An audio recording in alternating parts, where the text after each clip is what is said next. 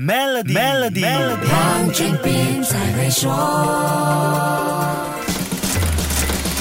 你好，我是黄俊斌。你有没有发现，过去两年有很多人养成上语音社交平台的习惯，也有越来越多人投入在 Podcast 的内容创作。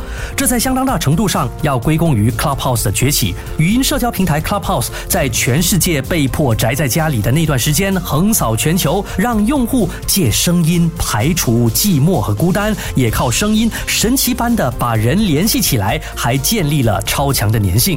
套用 Clubhouse 的说法，我们的语调、声音的起伏转折和情绪的传达，这些细微的变化形成人与人之间独特的感受连接。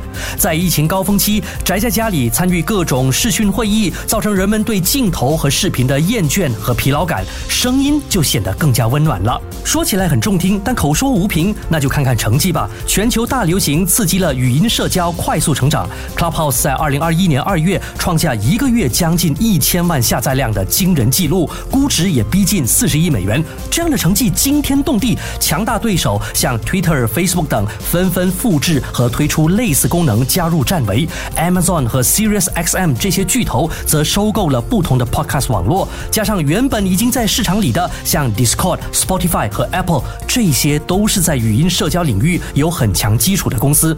语音社交市场突然一下大热，声音经济这个营销名词就出现在我们的视野当中。声音几乎被认定是被疫情挖掘出来的社群经济瑰宝，可是被视为语音社交标杆的 Clubhouse 下载量在二零二一年猛跌到九十万，随后虽然有些回升，但辉煌不再。很多人觉得它已经跌落神台。现在 Facebook 也放弃主攻语音社交，这是不是意味着我们看走眼了？声音其实没有那么大的魔性呢？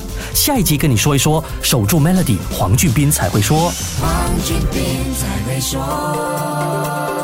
使用 Maybank To You Bit 和 Maybank To E 就能简化您的业务运营，并有机会赢取 Toyota Hilux 和季度现金奖。详情浏览 Maybank.my/SME Rewards。